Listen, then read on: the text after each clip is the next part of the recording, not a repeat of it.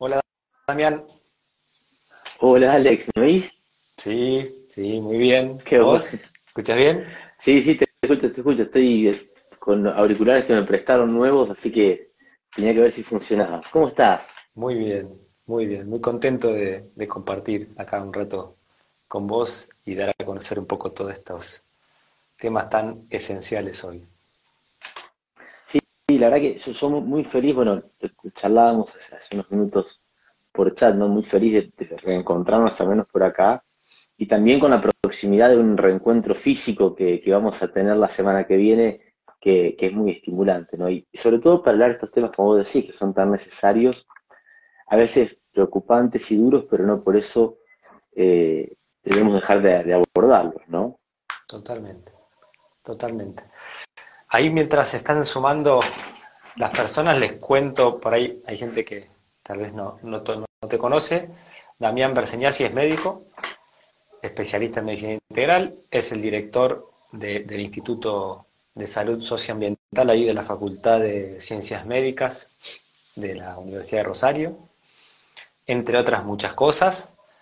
Eh, lo que quieras agregar ahí, Dami, eh, en cuanto a, tus haceres en la medicina y, bueno, al trabajo que, vamos a, que vas a dar a conocer ahora. Presento un poco esto de director del instituto porque, bueno, el trabajo lo, han hecho en el instituto, ¿no? Sí, así es. Yo soy parte de un, de un colectivo, un equipo de trabajo que, como bien dijiste, es el Instituto de Salud Socioambiental de la Facultad de Ciencias Médicas de la Universidad Nacional de Rosario, la Universidad Pública, y como parte de ese equipo, en realidad que que, que, es mucho más que un equipo de trabajo, es un grupo, un grupo de, de, de seres que, que abrazamos un, un, proyecto de sociedad y que intentamos aportar ese proyecto desde la universidad pública. En algún momento nos tocó ser, estar a cargo de la práctica final de la carrera de medicina y, y como parte de, de, la evaluación final de los estudiantes de medicina durante el periodo, opa, Ahí va. me cayó el teléfono, durante el periodo en el que en el que estuvimos nosotros a cargo, eh, pudimos llevar adelante un, dispositivo de evaluación final de los estudiantes de medicina que fue inédito, que fue algo que no, no, se conocía antes y, lamentablemente no, no se siguió en ningún otro lado, al menos con esas características que era lo que nosotros llamamos campamento sanitario, un dispositivo con el cual evaluábamos a los estudiantes de medicina en su último examen, el que aprobaba ese examen se recibía de médico o de médico, pero lo que hacíamos era, eh, no lo evaluábamos en la facultad con un bolillero o, o con un tribunal tipo inquisición,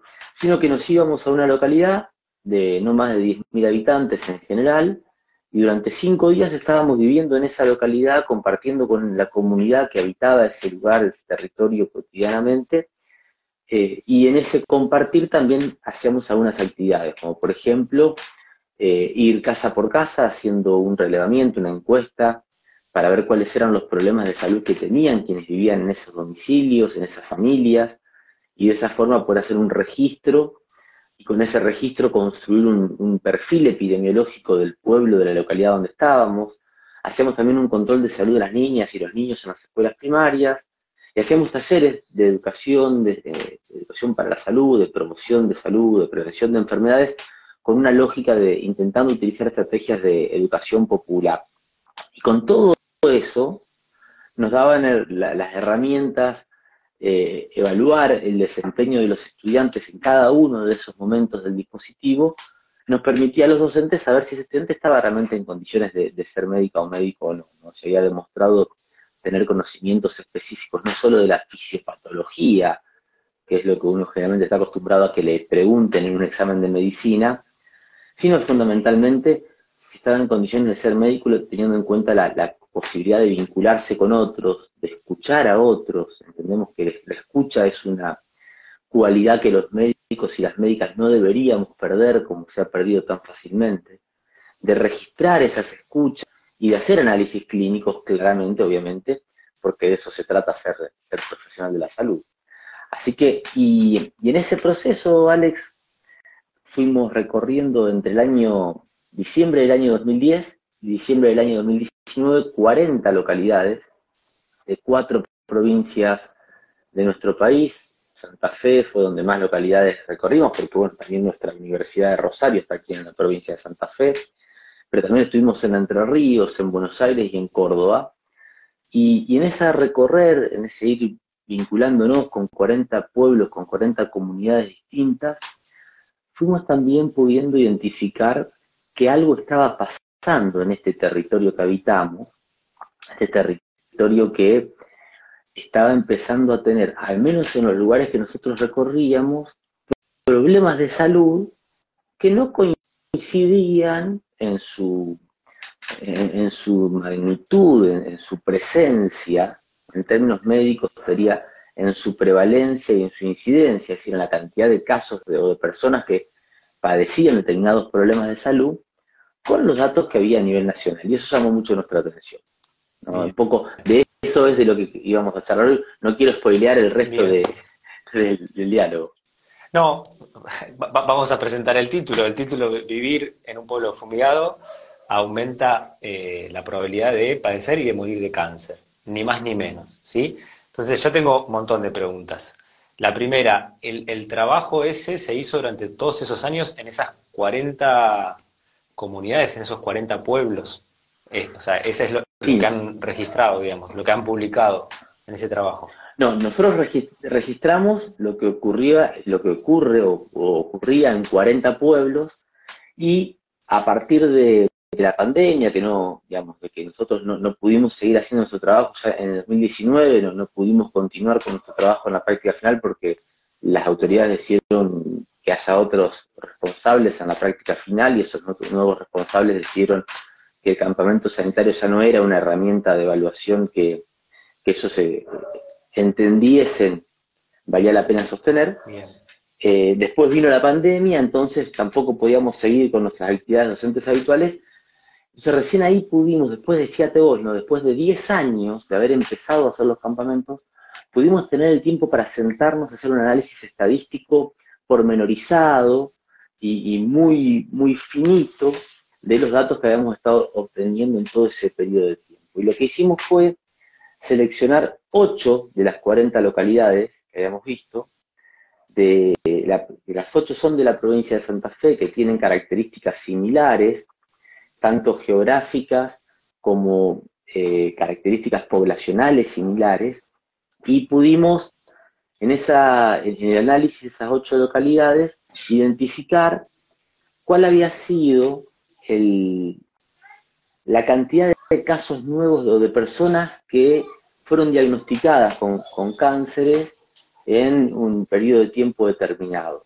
Y, cuando, analizamos eso y comparamos esos datos con los datos que, existen a nivel nacional de lo que ocurre en Argentina, nos llevamos un, golpe muy fuerte por el impacto de la diferencia. Entonces pudimos publicar eso en un paper, en un trabajo científico, fue publicado en una revista internacional, una revista con donde para poder publicar primero te evalúan eh, distintos pares, una revista que se escribe en inglés, se publica en inglés, digo, porque todas estas cosas nos, las reclamaban cuando nosotros antes de esta publicación ya veníamos advirtiendo que estábamos encontrando situaciones muy complejas desde el punto de vista sanitario.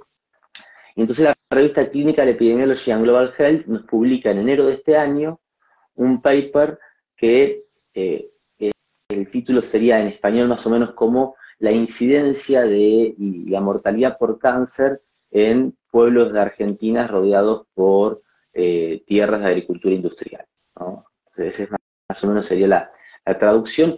Y en ese paper nosotros analizamos 27.644 personas, o sea, sobre que son el 68% de el total de personas que viven en estos ocho pueblos que nosotros eh, analizamos específicamente para este paper, esas 27.644 personas eh, nos permiten decir que tenemos un trabajo científico publicado con un número de encuestas, de entrevistas y de casos analizados realmente muy significativo, muy importante, y que impliquen o, representen el 68% de la gente que vive en esos pueblos, para nosotros también es muy importante ¿Por qué quiere decir que la, característica de, la muestra que nosotros tenemos es realmente significativa? Vos pensás que el pueblo donde tuvimos mayor eh,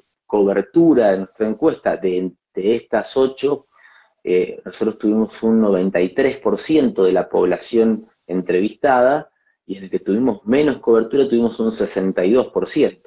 Entonces, realmente recorríamos todo el pueblo, íbamos casa por casa, los estudiantes. Nosotros como docentes acompañando a los estudiantes, a las estudiantes que eran quienes hacían ese trabajo como parte de su evaluación, pero que garantizaban ese vínculo del estudiante de la universidad pública con la comunidad que la sostiene. ¿Y los resultados impactantes que decís, de qué se trata? O sea, ¿con qué se encuentra? Bueno, en, principio nosotros encontramos que de los tipos de cáncer que analizamos, todos, salvo uno, salvo uno, en estos ocho pueblos están la, cantidad de casos nuevos cada 100.000 habitantes están por arriba de lo que ocurre a, a nivel nacional. Salvo el cáncer de próstata, que en Argentina daba un poco más alto que en estos pueblos, el cáncer de hígado, de colon, de útero, de laringe, el cáncer de riñón, el melanoma, el cáncer de tiroides, todos esos cánceres estaban por arriba. La cantidad de casos nuevos de cáncer diagnosticados en estos pueblos era mayor que la cantidad de casos nuevos diagnosticados en Argentina cada 100.000 habitantes. Esto fue un primer dato que a nosotros nos, nos impactó mucho. Y en segundo lugar, esto de ir identificando que eh, no solamente era la cantidad de casos nuevos, o sea, de diagnósticos nuevos de cáncer en esos pueblos, sino el tema de la mortalidad. O sea, ¿qué significa esto? Que no solamente se enfermaban más de cáncer quienes viven en estos pueblos, sino que además vivir en estos pueblos aumentaba las posibilidades de morir de cáncer respecto de las posibilidades de morir de cáncer viviendo en Argentina como población general. Esto, para que tengamos una idea, ¿no?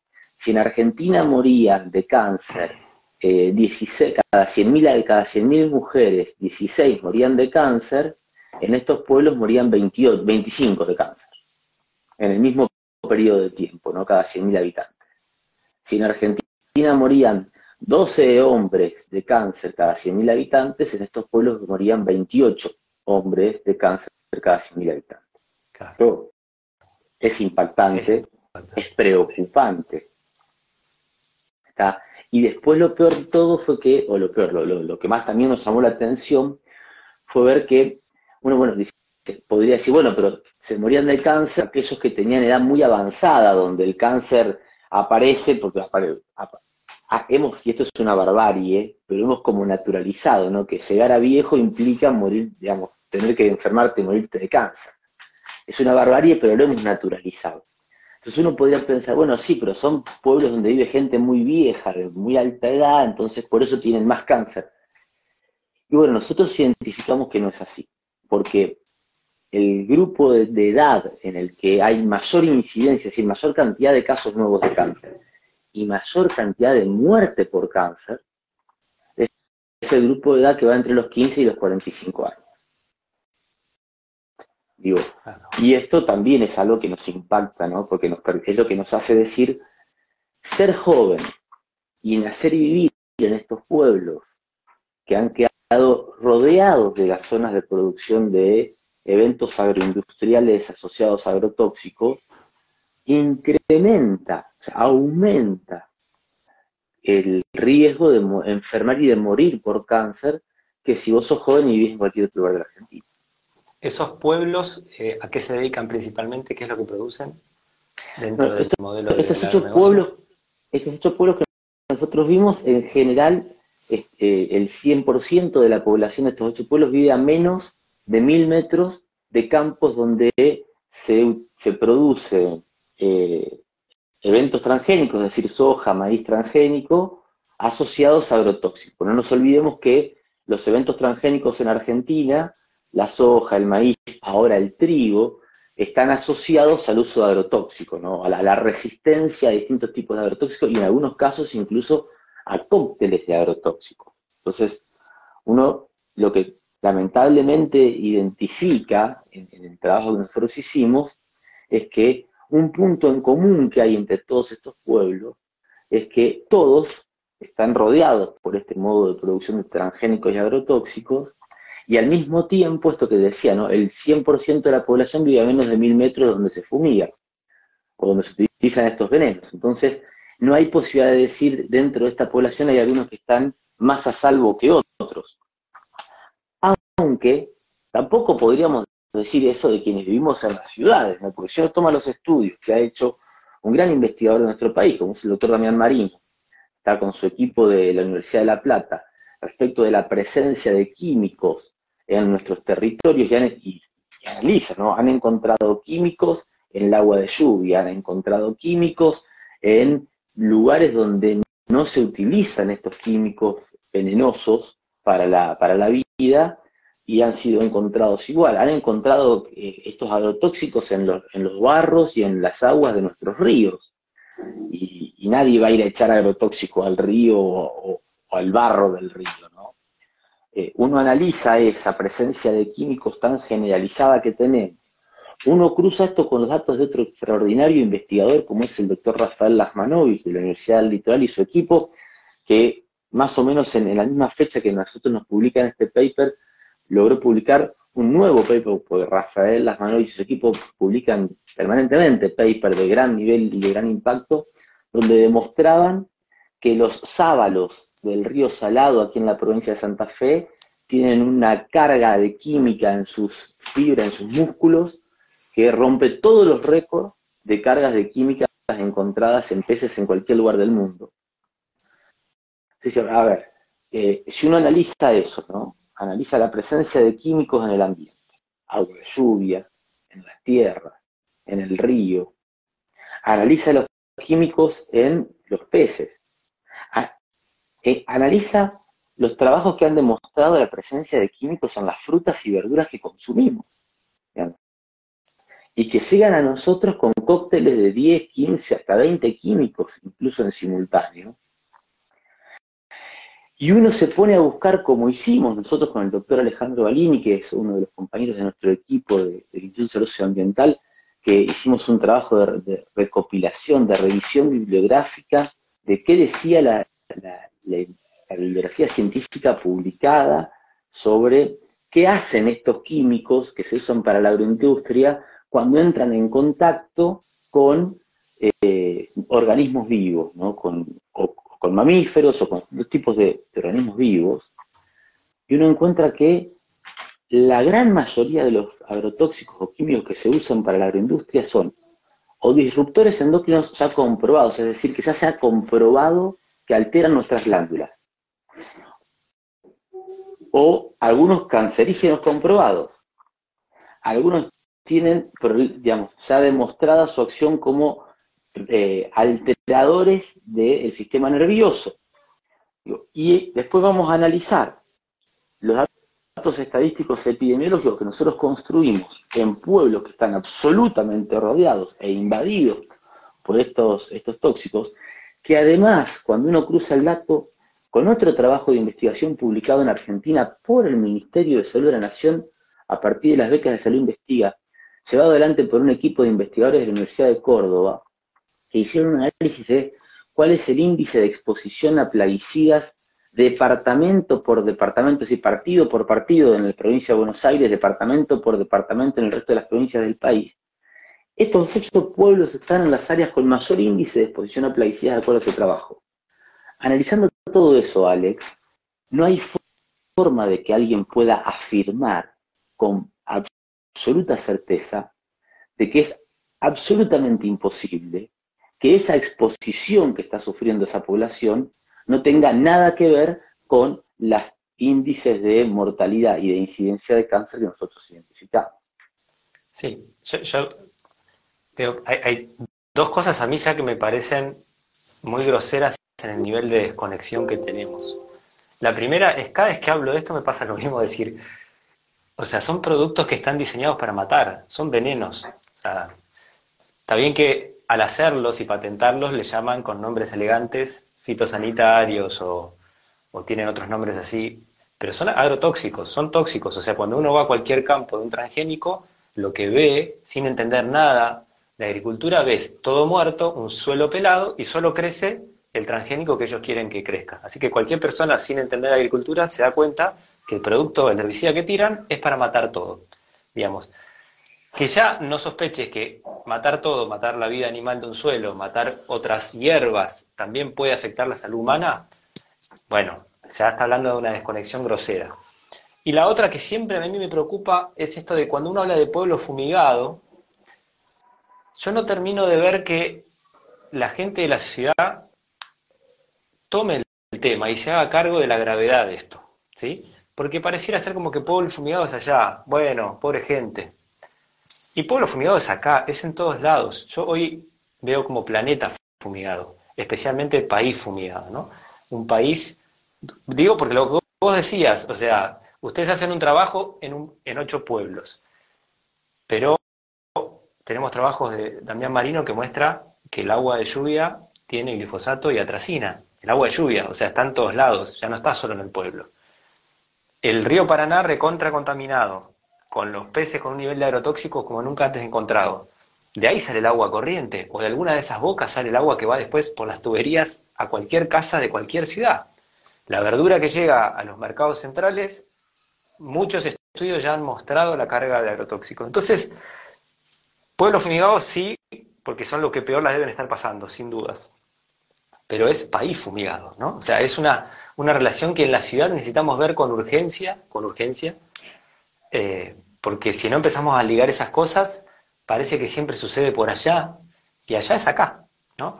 Y la otra es, ¿cuánto hay que esperar para que se pida por ley frente a un problema de salud de este tipo algún estudio, algún análisis que le pregunte a la persona, ¿y vos dónde vivís? ¿Y qué pasa a 100 metros de tu casa?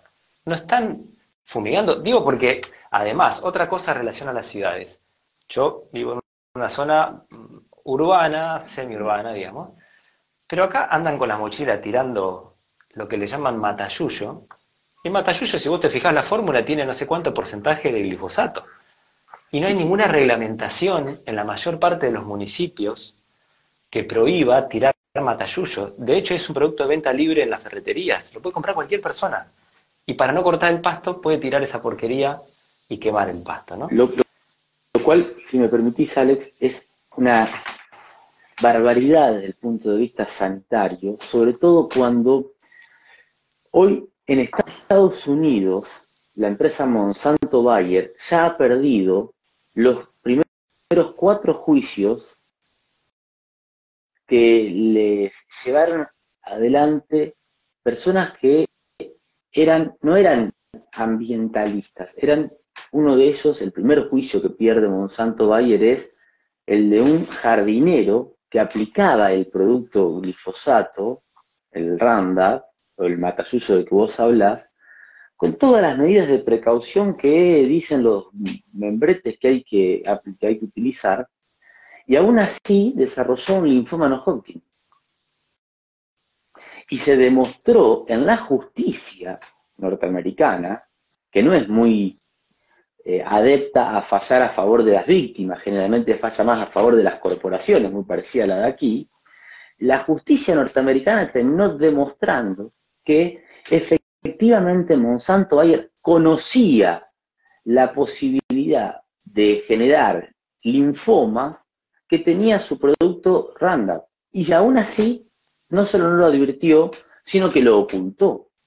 Y se filtraron, y en eso una extraordinaria periodista de nuestro país, que es Anabel Pomar, hizo la traducción de los documentos que se filtraron a partir de ese juicio, que eran documentos internos de la empresa Monsanto, donde en chat internos, los altos referentes de la empresa, dialogando con referentes de la EPA en algunos casos, acordaban que efectivamente eh, este producto tenía propiedades cancerígenas y que había que ver cómo se podía suavizar el impacto de esa información en la opinión pública.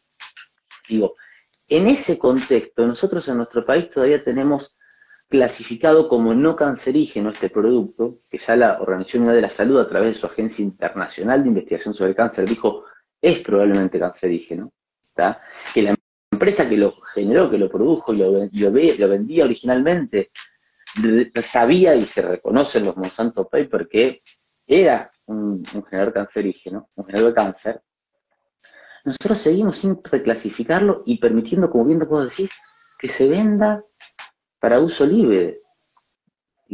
¿no? Entonces me parece que eso es muy importante, pero muy importante que sea conocido, porque como vos decís, uno puede decir, bueno, pero yo no vivo en el pueblo, yo vivo en Capital, ¿no? yo vivo en Rosario, ¿eh? a mí no me pasa, pobre los fumigados. Y cuando una molécula química es liberada al ambiente, la molécula química, yo lo digo medio en broma, ¿no? Sarcásticamente, son bastante analfabetas, no saben leer y son bastante eh, negadoras de la, de la, propiedad privada porque no respetan límites, no, no respetan los cercos de, los campos, o no leen los carteles que dicen hasta acá es propiedad privada, no podés salirte de, este cerco, y se libera y se mueve, y se mueve en el ambiente, en el territorio, nosotros no es que lo estamos eh, avisando hoy, lo sabemos porque lo hemos leído de quienes han investigado esto durante años, hace mucho tiempo ya. Entonces, tenemos que estar advertidos, porque lo que comemos, como bien vos decís, los sistemas de potabilización de agua, de quienes tomamos agua que viene de, los ríos, básicamente, por ejemplo, del río Paraná, de la cuenca del Paraná, está, son sistemas que en algunos casos, por ejemplo, la ciudad de Rosario, tienen muy buena, muy buena calidad en, la, en el aspecto microbiológico. ¿Está? Microbiológicamente es un agua que llega sin microorganismos que son dañinos pero no se hacen tratamientos porque no existen los tratamientos para sacarle al agua la carga química que trae. Carga química de estos agrotóxicos y carga química de antibióticos también que están viajando hoy por nuestros cursos de agua. Entonces, esto no es para que quienes nos están acompañando hoy entren en, en crisis y digan, no, paren el mundo que me quiero bajar. Esto es para que asumamos, para que comprendamos la gravedad de la situación y entendamos por qué es necesario que quienes tienen que tomar decisiones en las legislaturas a estos temas no se puedan hacer los desentendidos. ¿Por qué necesario que quienes son autoridades en, nuestras comunas de una vez por todas dejen de priorizar la salud de las corporaciones o de algunos pocos vivos o avivados de algunas comunas y cuiden la salud de todos los que vivimos en estos territorios, e incluso, Alex, de los que todavía no han nacido. Porque hay trabajos científicos ya publicados que han demostrado que la exposición a muchas de estas sustancias, incluso cuando uno no nació, es decir, cuando uno está todavía en el útero de, de su madre, después tienen impactos no en nosotros que estábamos en el útero de nuestra madre cuando nuestra madre fue expuesta a estos venenos, sino en nuestros hijos. Sí, justamente en esos pueblos es donde más abortos espontáneos hay y nacimientos con malformaciones o, alguna problemática de ese tipo. Sí, nosotros estamos en, a ver, no puedo afirmar es donde más abortos y malformaciones hay, pero sí que hemos encontrado una gran cantidad de casos de pérdidas de embarazos y de malformaciones en, nacidos eh, que habían sido gestados, sobre todo en sus primeros tres meses de gestación, en las épocas donde más químicos usaban este tipo. Y por ejemplo, los abortos espontáneos eran abortos fundamentalmente del primer trimestre. O sea, esos, primeros tres meses de que somos concebidos y empezamos a desarrollarnos eh, intraúteros y en el útero de nuestras madres, esos primeros tres meses son claves para el desarrollo de nuestras formas, de nuestra morfología. Y además son, es un momento, un periodo en el que somos muy frágiles eh, ante cualquier sustancia química que pueda incorporar nuestra madre a través de, su comida, de su respiración, o del agua que bebe, o de, de, esté en contacto, y puede afectarnos, aún, aún con la placenta, que es un gran filtro que tienen los organismos de los mamíferos, ¿está? pero está demostrado que muchos de estos químicos atraviesan la, barrera placentaria, por lo tanto llegan igual a nosotros cuando estamos en gestación. Digo, y lo duro de esto, lo más duro de comprender es que, como a veces el daño no es directo, no es, ay, estuve en contacto y ya me, generó el cáncer, estuve en contacto y, ya mm, tengo tal problema en mis glándulas, sino que pasa un tiempo hasta que se expresa en nuestros cuerpos ese daño, es muy difícil hacer esa correlación de la que vos hablabas antes. Entonces, si yo no estoy preparado para poder identificar que algunos problemas de salud están relacionados con las exposiciones a este tipo de sustancias químicas, porque la universidad no me preparó para esto, porque la facultad no nos está preparando para esto. Y el único, en nuestro caso, el único momento en el que algo de esto hablábamos era en la práctica final o en la materia de salud socioambiental, que es una materia electiva, no lo hacen todos, y después no se habla nada de esto, es muy poco probable que yo me plantee esta duda cuando estoy en un consultorio con alguien que tiene un problema de salud. No sé si soy claro con esto. Me parece que ahí también tenemos que, tener... Sí, sí, otra de las cosas que cuando conocí del Instituto de Salud Socioambiental de Rosario me sorprendió es que la materia que ustedes dan ahí no se da en la formación médica en ninguna otra parte del país. Entonces pasa esto que vos decís. Sale un profesional de la salud que desconoce posiblemente mucho de este tema si no se eh, interesó por, sus propios medios, digamos, en el tema. Y obviamente no va a hacer esa relación en una historia clínica cuando tiene un paciente enfermo con alguno de los problemas que, que está presentando. Sí, y a ver, y para nosotros es, es, muy preocupante que las universidades, y sobre todo las universidades públicas,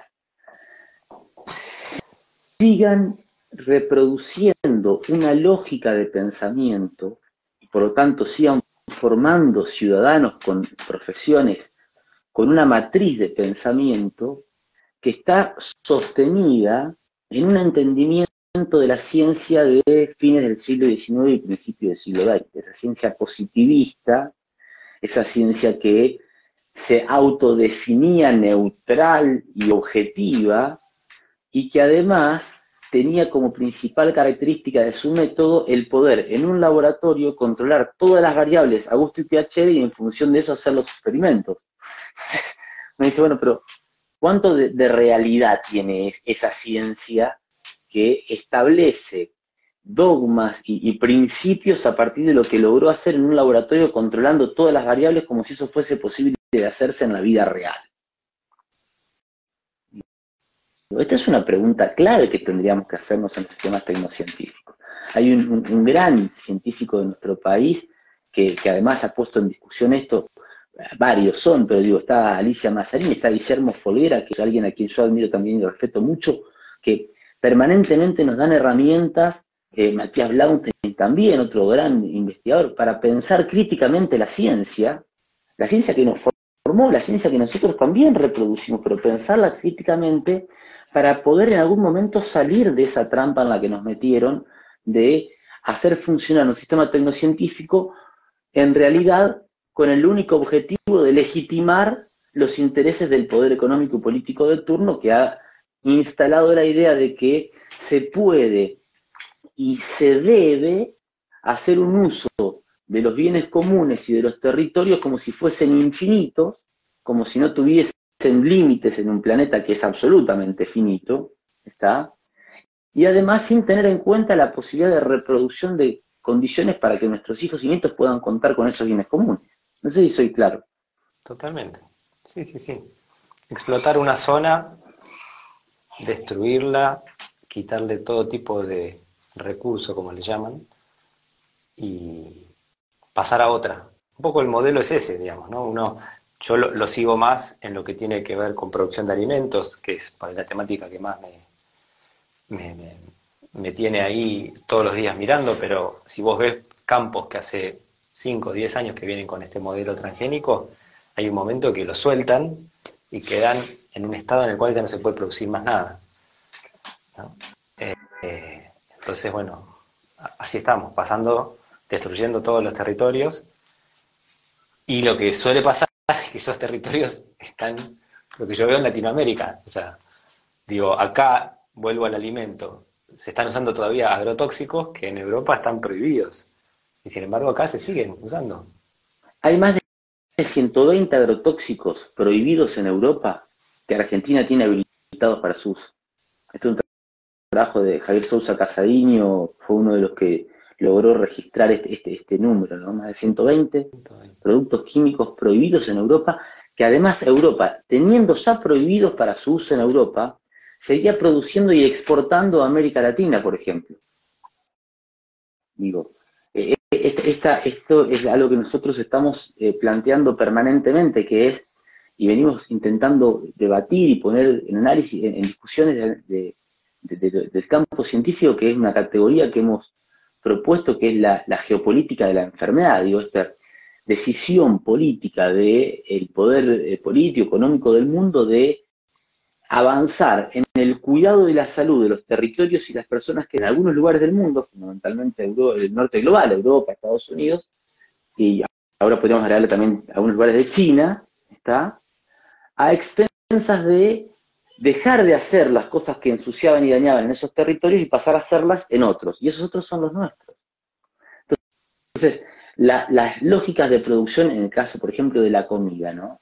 Las lógicas de producción agroindustrial no responden a la necesidad de resolver el hambre del mundo. Responden a la necesidad de las corporaciones de poder ganar más dinero con menor costo. Y entonces, ¿qué pasa? Empieza el proceso de industrialización de la producción cárnica, empieza el proceso de industrialización de la producción de, alimentos, de, cereales, de, comida, y como dijo alguna vez un ministro de Ciencia de la Nación, ¿no? Eh, que lo reconocía con una impunidad extraordinaria frente a los medios de comunicación en, la presentación que hicieron el año 2018, no sé si recordás, que el Ministerio de Agroindustria en ese momento, con el Ministerio de Ciencia y Tecnología, el Ministerio de Ambiente y el Ministerio de Salud, presentaron una guía para las buenas prácticas agrícolas. Elaborada entre los Ministerios de Agroindustria y de Ambiente, en el que además decían y justificaban que no había necesidad de poner limitaciones a, las, o distancias que limiten las fumigaciones porque bien usados los químicos que son fabricados como veneno, vendidos como veneno y usados como veneno, que parece que no son tan veneno, digamos, esa era la, barbarie que dijeron, pero en esa conferencia de prensa, el ministro de Ciencia y Tecnología de la Nación dijo que Argentina estaba ante una situación privilegiada en el mundo, porque había una bifurcación productiva que Argentina podía aprovechar. Y dijo Lino Barañao, que era el ministro en ese momento, que fue uno de los principales perseguidores de Andrés Carrasco junto con Salvareza, cuando Andrés Carrasco, ese extraordinario y digno científico que tuvo nuestro país, salió a plantear con sus trabajos que nunca pudieron ser refutados, que la exposición a glifosato alteraba el desarrollo embrionario en los, vertebrados y por lo tanto generaba malformaciones. Lino Barañao dijo en esa entrevista en el 2018 que esa bifurcación productiva era, en un mundo en el que cada vez hay más mercados que quieren comer alimentos sanos, Argentina tiene que poder producir esos alimentos sanos y de calidad para los que estén dispuestos a pagarlo. Y para eso, decía Lino Barneado, en el mismo momento y lugar en el que estaba presentando una guía oficial que decía que no era necesario poner límites a las fumigaciones si se usaban bien los venenos porque no pasaba nada, Barañado mismo dice, y para poder producir esos alimentos que el mundo quiere sanos, una gran posibilidad son los bases agroecológicos, en lugares aislados y cerrados para evitar la contaminación con transgénicos y químicos y para los otros 3.600 millones de personas que simplemente quieren comer, y esto es textual de Baraniao, la agroindustria puede ser una gran oportunidad. Esto se, explicitó así, Alex. Y no hubo repregunta, no hubo... Pero ministro, ¿cómo? ¿Usted qué me está diciendo? No, nada de eso. Entonces, digo, nosotros tenemos que desde el sistema tecnocientífico, desde las universidades, reconocer que nuestra principal tarea, nuestra principal responsabilidad, no es seguir encerrándonos en los laboratorios o investigar lo que nosotros queremos que investigar porque se nos ocurrió, o a, buscar a ver para qué hay financiamiento y en función de eso no creo que haya financiamiento, sino que tenemos que exigir que existan los financiamientos para que podamos ponernos a investigar los que las comunidades necesitan que investiguemos para poder mejorar su calidad de vida y para poder darles aún más herramientas de las que ya tienen las comunidades para poder fortalecer sus luchas en defensa de la salud de los territorios, que más ni menos que la salud de cada uno de nosotros. Entonces, creo que ahí hay un, quiebre epistemológico, un quiebre paradigmático que necesitamos hacer para poder pensar que esto que vos decís muy bien en tu libro, que a mí me emocionó tanto leer, que tenemos que recuperar el vínculo con los ciclos de la vida y con nuestras comidas.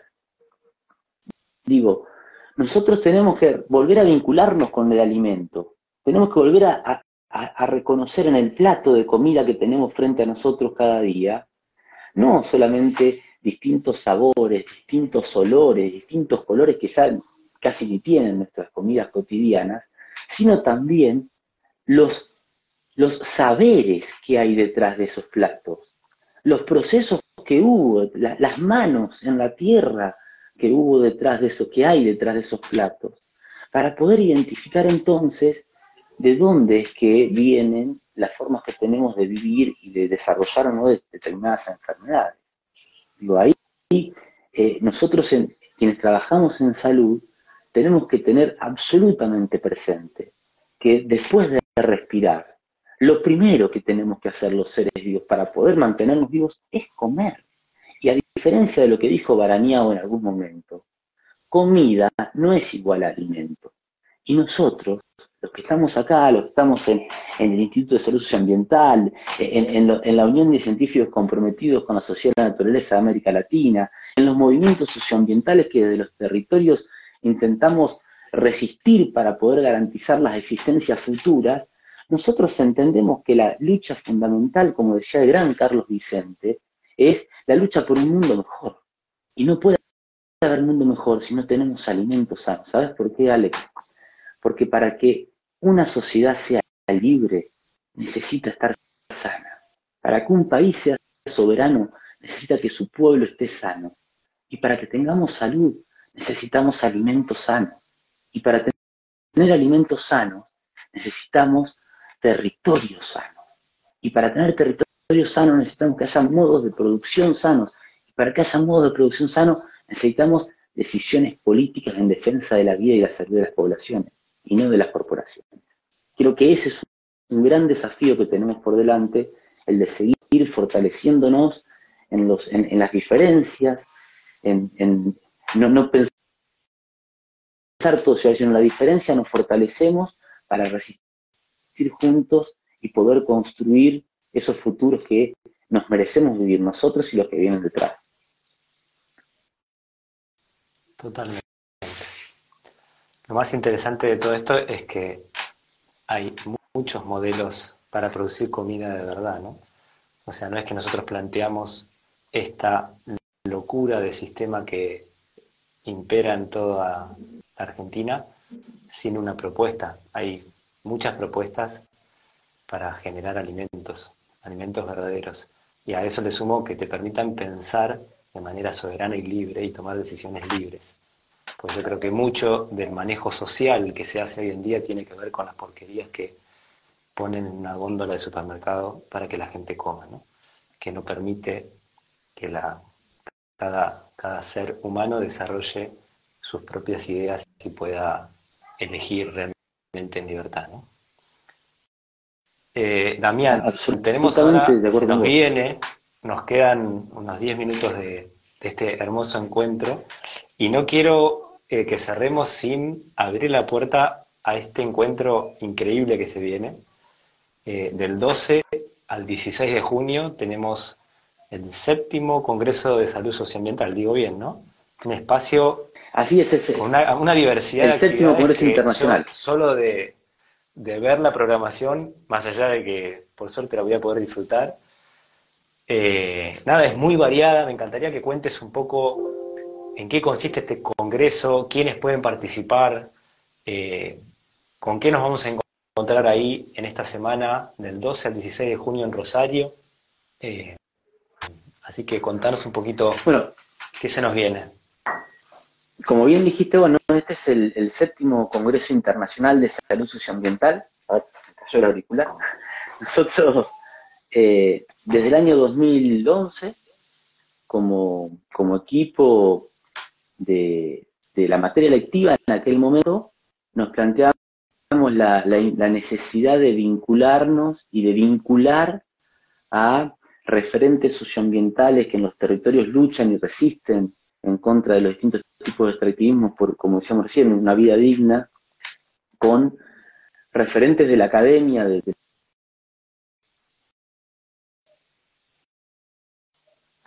que eh, producen saber en, científicos, en, la, ciencia más oficial, digamos, ¿no?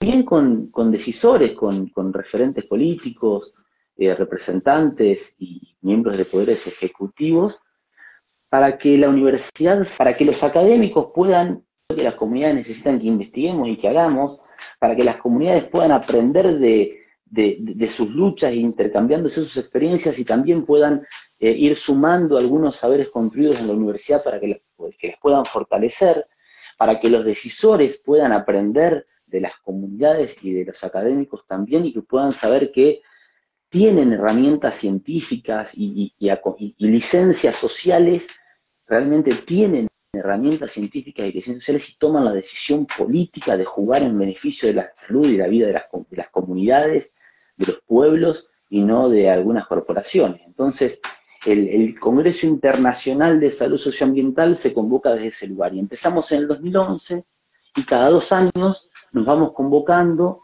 lo hicimos ininterrumpidamente cada dos años, incluso en el 2021, que fue un año de pandemia, lo hicimos online y ahora tenemos una gran alegría y estamos muy, muy, muy estimulados y con mucha expectativa porque es la posibilidad, la semana que viene, del 12 al 16, tenemos la posibilidad de hacer nuevamente el Congreso, el séptimo Congreso Internacional de Salud Mental, pero de modo presencial de nuevo. Y ese volver a la presencialidad, volver a encontrarnos cara a cara, volver a poder abrazarnos, a esas emociones que nos generan los encuentros, poder transmitirlas en, en, abrazos, en, acompañarnos físicamente, nos tienen muy estimulados. El Congreso, en realidad, también por una cuestión económica, ¿no? Es, poco probable que mucha gente pueda estar una semana fuera de su casa en Rosario para un Congreso.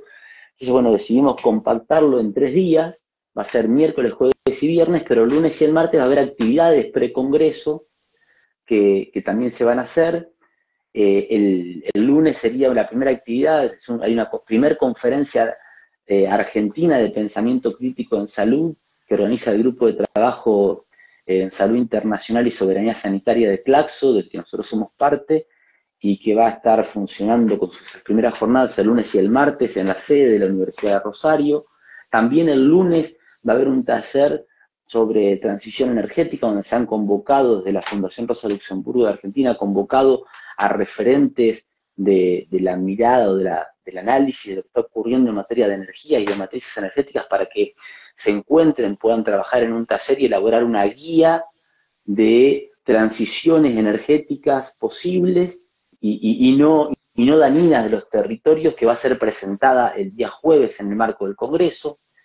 Va a haber el día lunes a, la tarde, a las 7 de la tarde, y esto es abierto a todos los que están dando vuelta, eh, por aquí por Rosario, eh, en el marco de un ciclo de ecología que hace 30 años se viene realizando todos los años, hace 30 años, todos los lunes en el Centro Cultural Fontana Rosa, un, enorme batallador de estos temas que Sergio Rinaldi hace un, un, ciclo de, videos y, que se llama ciclo de ecología, y el lunes que viene vamos a estar presentando el Congreso y el resultado del paper este que compartimos hoy con vos en el ciclo de ecología de Sergio que cumple 30 años como una especie de inicio de las actividades de la semana.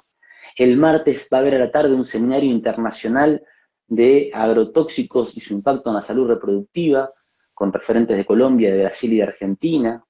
Y a la tarde del martes se va a hacer una nueva edición de la Marcha Plurinacional de los Barbijos. La primera se hizo en el arranque del Congreso del año 2019, el Congreso de Salud Mental 2019, y ahora vamos a hacer nuevamente una edición coincidiendo la marcha de los barbijos con eh, el Congreso. Y el día miércoles, el miércoles 14 de junio, a las 8 de la mañana, en el espacio cultural de la Universidad de Rosario, va a ser la conferencia inaugural del séptimo Congreso Internacional de Salud Socioambiental.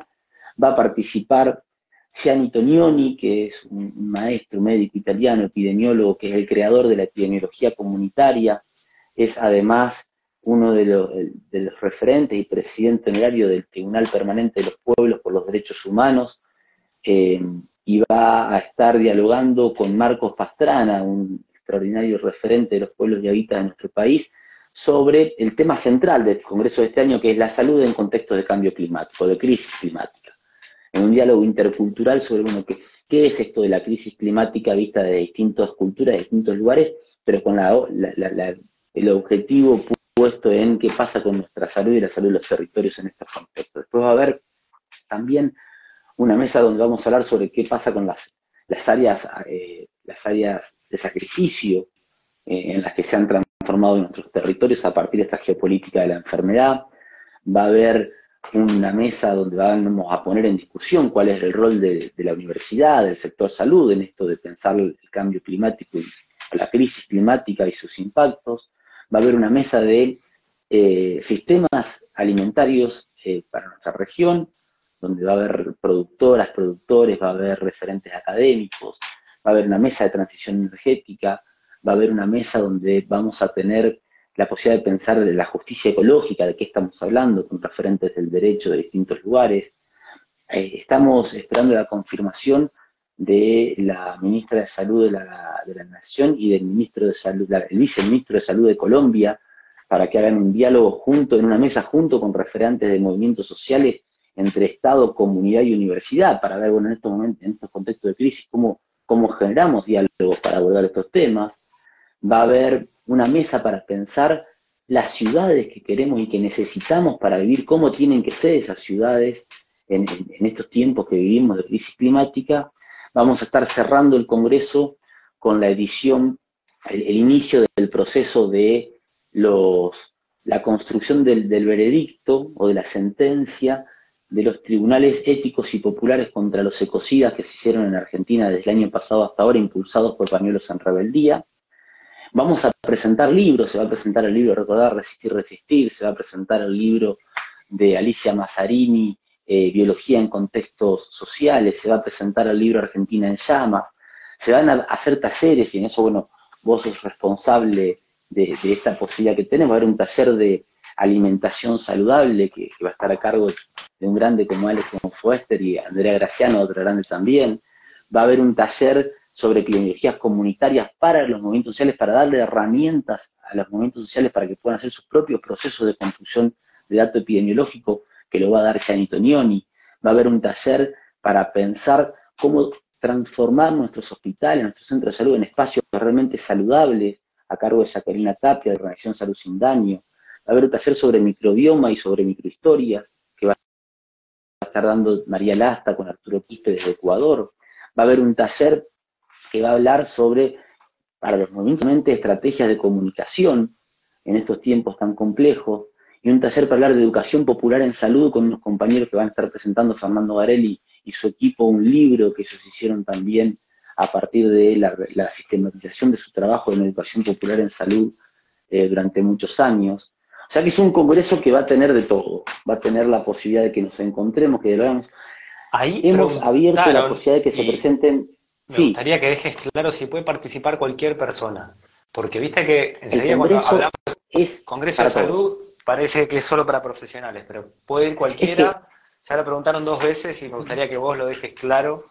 Eh, Bien, dos cosas. La primera, eh, profesional de la salud podemos ser algunos con títulos, pero trabajadores de la salud somos todos aquellos que trabajamos por una sociedad más, más digna, más libre y, más soberana. Entonces, eh, cualquiera que sienta que su accionar y su cotidianeidad puede estar vinculada con la posibilidad de vivir, es, convocado y bienvenido en este ámbito, al menos para nosotros como un, un trabajador de la salud más. ¿no?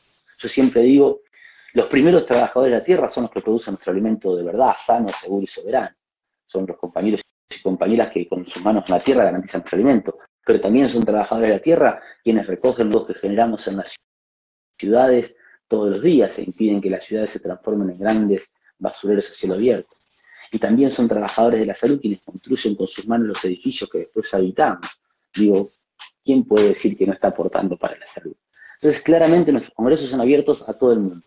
Tienen un costo de inscripción porque no hay ningún sostén económico de nadie y, hay algunos gastos que, tenemos que, cubrir, eh, pero nadie se ha quedado nunca sin poder participar de un congreso por no poder pagar la inscripción. Entonces, el costo de inscripción existe, entonces eh, eh, alentamos a quien pueda pagar la inscripción lo haga, porque gracias a eso podemos sostener el congreso, pero nadie se queda sin participar de un congreso porque no puede pagar. Si vemos cómo damos becas, eso lo podemos resolver. Y la, información y la inscripción para el congreso eh, va a ser a través de nuestra página web, que es saludsocioambiental.org.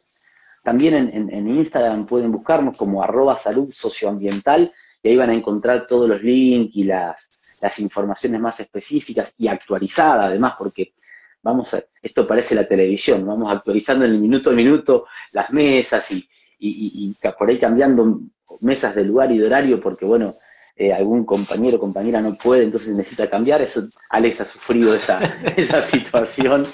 Así que pedimos perdón públicamente a Alex que le hicimos cambiar toda su agenda. Un placer. Fue un error. Es que no teníamos lugar, entonces la única forma de que tuviéramos un buen lugar era cambiar esa fecha. Yo veo la página y cada vez hay más inscripciones. Me estoy preocupando un poco porque ya son muchos cientos. Sí, sí, para nosotros es una gran alegría, Alex. el recuperar la presencialidad es una gran alegría y además el saber que nos vamos a encontrar de nuevo, a, escuchar, a aprender, porque el Congreso es para, para aprender de quienes están sentados en la mesa y de quienes estamos escuchando también, y también hablamos en los pasillos.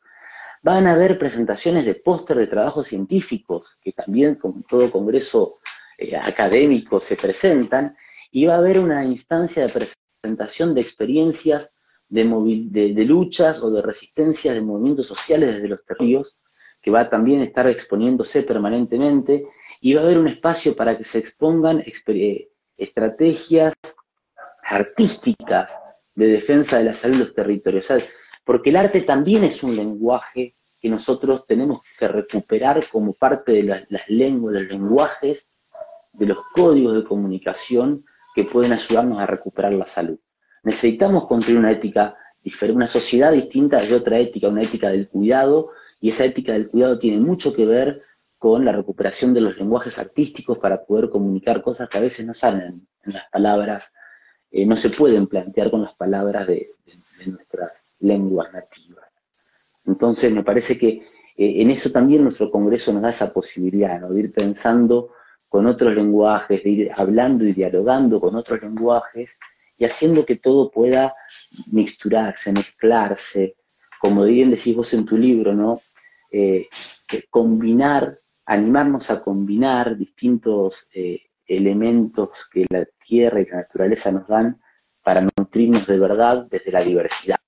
Porque si no hay diversidad y no respetamos los tiempos que hay que respetar para que la diversidad pueda dialogar y no hay un territorio sano para que esa, esa diversidad y ese tiempo puedan transcurrir dialogando, no hay vida posible. Y en eso es en lo que nosotros nos comprometemos para trabajar. Qué grande, Damián. Bueno, invitamos a todas las personas entonces al Congreso Internacional de Salud Socioambiental, ¿sí? del 12 al 16 en Rosario, y está la página, la voy a dejar también en, Voy a dejar esta charla guardada y voy a dejar la página de, salud socioambiental, así se pueden inscribir y ojalá seamos muchos, muchos cientos de personas ahí pensando otra forma de vida, otra manera de relacionarnos, otra manera de comer. Bueno, Dami, muchas gracias. Tenemos que cerrar. Gracias a vos. Enormes eh, gracias, Alex. Y una, alegría enorme encontrarnos Bueno, un abrazo enorme. Gracias, eh. Abrazo grande, nos vemos.